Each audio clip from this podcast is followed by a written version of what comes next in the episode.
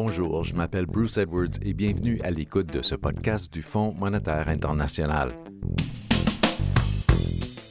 Aujourd'hui, le dernier rapport du FMI sur les perspectives économiques régionales prévoit que le taux de croissance économique de l'Afrique subsaharienne devrait descendre à son plus bas niveau depuis plus de 20 ans. Ceci dit, ce n'est pas l'image complète de la région. Et si vous voulez, c'est plutôt en fait, on a deux Afriques qui se côtoient en ce moment. Donc d'un côté, ces pays qui font face à de très fortes difficultés, mais de l'autre, vous avez en fait un grand nombre de pays qui continuent de croître de manière très robuste. Céline Allard dirige la division des études régionales au département Afrique du FMI et a supervisé la rédaction du nouveau rapport. Étant donné que vous êtes à la tête euh, de cette recherche euh, depuis euh, plusieurs années, est-ce que vous êtes découragé de l'ampleur euh, des problèmes économiques ces jours-ci?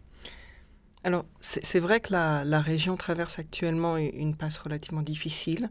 Après pratiquement deux décennies de croissance très robuste, on voit l'activité décélérer très fortement en Afrique subsaharienne et de fait, euh, euh, la croissance ne devrait pas atteindre plus de 1,4% cette année, bien en deçà des 3,5% que nous avons eu l'année dernière, ou même des 5% euh, euh, qui étaient communs d'observer dans la région entre 2010 et 2014. Ceci dit, je, voudrais que on se garde d'un pessimisme trop important pour la région. La région demeure une région de, potentiel immense. on a une population qui est jeune, qui croît très vite, énormément d'opportunités qui n'ont pas encore été euh, levés dans la région.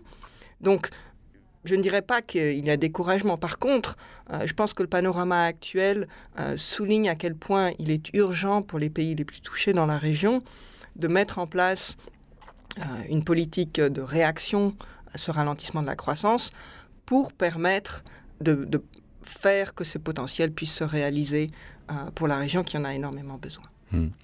Euh, et puis, le rapport démontre euh, qu'il y a une grande diversité euh, entre pays en termes de, croissance économique. quels sont les pays les plus importants en ce moment, d'après vous?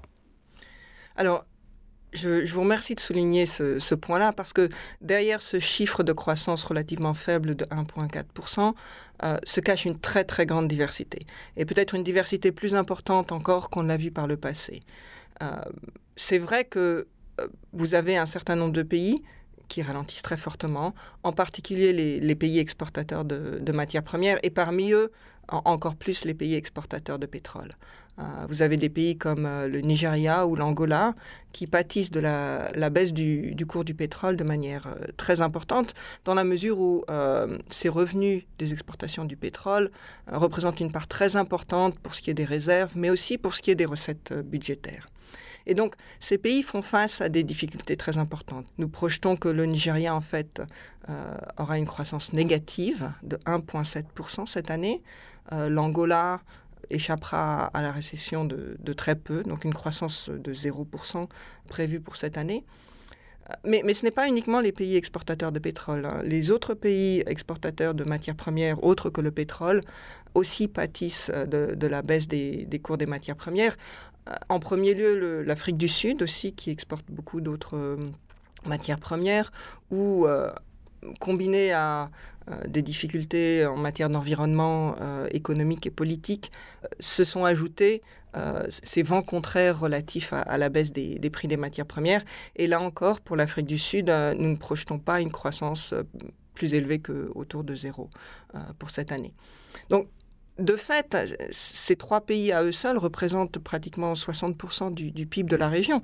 Donc, naturellement, ils, tirent par le bas, euh, vers le bas, la, croissance euh, de la région tout entière. Ceci dit, ce n'est pas l'image complète de, la région. Et si vous voulez, c'est plutôt en fait, on a deux Afriques qui se côtoient en ce moment. Donc d'un côté, ces pays qui, qui font face à de très fortes difficultés, mais de l'autre, vous avez en fait un grand nombre de pays qui continuent de croître de manière très robuste. Euh, en particulier les pays qui sont peu tributaires de matières premières, qui ont bénéficié de la baisse de leur facture énergétique et aussi euh, qui sont en train de mettre en place des programmes d'investissement en infrastructures très importants. Donc en fait, à peu près la moitié des pays dans l'Afrique subsaharienne, hein, donc la moitié des 45 pays que, que nous suivons, qui vont enregistrer cette année une croissance supérieure à 4%. Par exemple, la Côte d'Ivoire, le Sénégal, l'Éthiopie, la Tanzanie. On prévoit pour tous ces pays une croissance supérieure à 6% cette année. Hmm. S'il y a une seule chose que tous les pays africains euh, devront faire en ce moment, euh, que sera-t-il? En fait, je pense que c'est important de souligner, c'est qu'il n'y a pas vraiment... Euh, une, recommandation qui s'applique à tous les pays. Dans, nos travails, euh, nos équipes interagissent de manière euh, continue avec les autorités de chaque pays et, formulent des recommandations qui sont propres aux circonstances de chaque pays.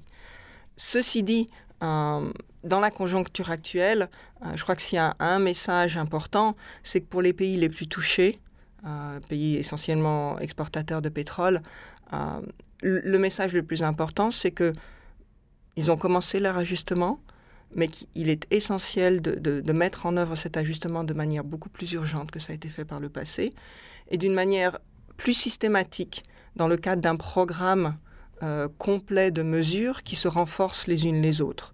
Euh, que ce soit euh, dans les pays en dehors d'une union monétaire, de laisser les taux de change euh, se déprécier pour absorber l'intégralité des, pressions extérieures, euh, que ce soit en termes de euh, politique monétaire, qu'il faut resserrer là où l'inflation accélère très fortement, ou que ce soit encore aussi en termes d'assainissement de la position budgétaire, qui dans tous ces pays s'est dégradée de manière significative à la suite de la, la baisse des prix des matières premières. Alors, ça, c'est pour, euh, pour les pays les plus touchés. Maintenant, je viens de parler aussi des pays qui continuent de croître euh, très fortement. Et je pense que euh, là, le, besoin d'action n'est pas aussi urgent que dans les pays les plus touchés. Mais toutefois, ce qu'on a vu sur les, dernières années, c'est une tendance à la hausse de la dette publique dans ces pays. c'est vrai, c'est en partie pour, pour financer des, projets d'infrastructure, d'investissement en infrastructure dont, dont, ces pays ont grandement besoin. Mais ceci étant, dans, un, environnement où les, marchés financiers se sont resserrés et sont beaucoup plus volatiles, je pense qu'il est important pour ces pays aussi à, ce stade euh, de faire un meilleur équilibre entre soutenabilité de la dette et euh, le besoin de ses dépenses, et donc de mettre en place une, consolidation budgétaire graduelle, que de fait, euh, beaucoup de ces pays ont, sont en passe de faire. Hmm. Est-ce que la, technologie euh, peut aider au développement de, la région?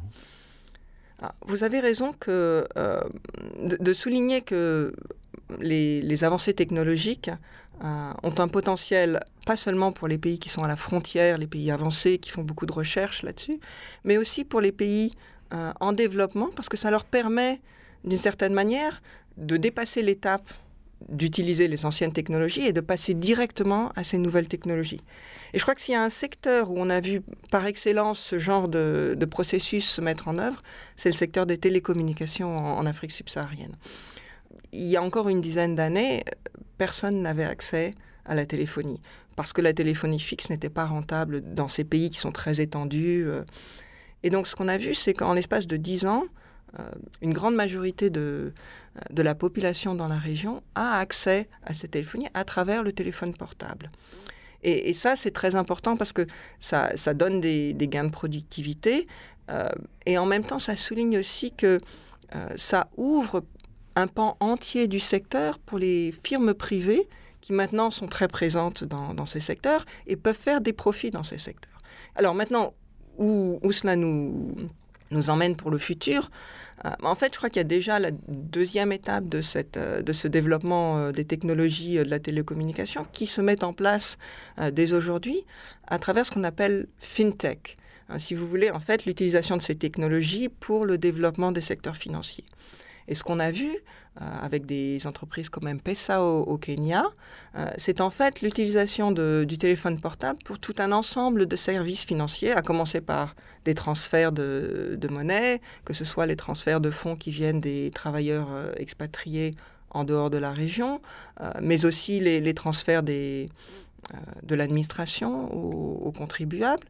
Et donc on est passé de ça à euh, la possibilité d'épargner des petites sommes sur son téléphone portable et après une certaine période où on a démontré qu'on est capable d'épargner suffisamment pour avoir accès à un microcrédit. Et donc toutes ces choses se mettent en place avec un potentiel énorme. Euh, donc on l'a vu au Kenya, mais maintenant c'est des choses qui des, processus qui se développent euh, en Afrique de l'Est, mais aussi en Afrique de l'Ouest, et un énorme potentiel, je le pense, pour la région. Euh, si la croissance économique continue à tomber, euh, croyez-vous qu'il y a plus de potentiel pour euh, l'agitation civile et l'instabilité politique? Alors, tout d'abord, je voudrais souligner un point important qu'on a peut-être tendance à oublier en Afrique subsaharienne, c'est que l'incidence des, conflits a beaucoup baissé euh, si l'on compare à ce qui, avait, ce qui se passait encore dans les années 80, les années 90. Donc beaucoup moins de conflits et, de, pertes de vie associées à ces conflits dans la région. Ceci dit, il y a encore des foyers d'instabilité et de, euh, conflits, euh, comme on le voit par exemple au Soudan du Sud, mais aussi plus récemment au Burundi. Et bien sûr également les, les activités très négative de, Boko Haram au Nigeria, au Tchad, au Niger, euh, qui affectent la population et qui, en fait, euh, portent un, poids très important euh, pour l'ensemble de ces populations. Mais ceci dit, ce sont des incidences qui sont plus contenues dans la région. Le deuxième point que vous soulignez, c'est effectivement qu'avec un, ralentissement de la croissance, il est vraisemblable qu'on voit apparaître davantage de, tensions euh, dans la région. Si vous voulez, l'image qu'on peut utiliser, c'est quand le, gâteau ne grandit pas aussi vite, euh, c'est beaucoup plus difficile de partager les parts de manière à satisfaire euh, tout le monde.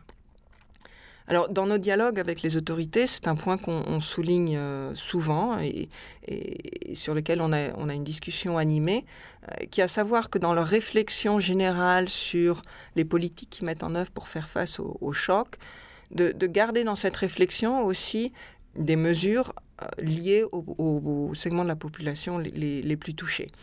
Et ce qui est important, c'est de maintenir ou, même de dégager des marges de dépenses euh, qui sont directement ciblées euh, vers ces populations, dans la mesure où ils sont aussi relativement plus affectés par le ralentissement économique. alors, il y, a des, des mesures qui sont difficiles à prendre, mais qui en même temps sont euh, relativement euh, faciles à identifier. Par exemple, de passer de subventions euh, auxquelles a droit l'ensemble de la population à des actions beaucoup plus ciblées. si vous voulez, l'exemple le plus frappant, c'est les subventions au, carburant, qui, ont tendance à coûter très cher dans les pays d'Afrique subsaharienne et qui aussi, on le sait, ont tendance à bénéficier davantage aux populations les plus aisées, celles qui ont accès à une voiture, par exemple. Et donc, la recommandation qu'on fait, c'est de réformer ces, subventions pour dégager des marges de manœuvre et de dépenses et le rediriger vers euh, des actions beaucoup plus ciblées vers les populations les plus vulnérables, en particulier pour ce qui est de l'approche et du soutien à l'éducation et à la santé. C'était Céline Allard, chef de la division des études régionales au département Afrique du FMI, qui commentait le nouveau rapport sur les perspectives économiques régionales pour l'Afrique subsaharienne. Le papier intégral peut être consulté sur imf.org. Et vous pouvez écouter d'autres podcasts comme celui-ci sur soundcloud.com ou iTunes ou votre site préféré. Vous n'avez qu'à effectuer une recherche pour IMF Podcasts. Thank you.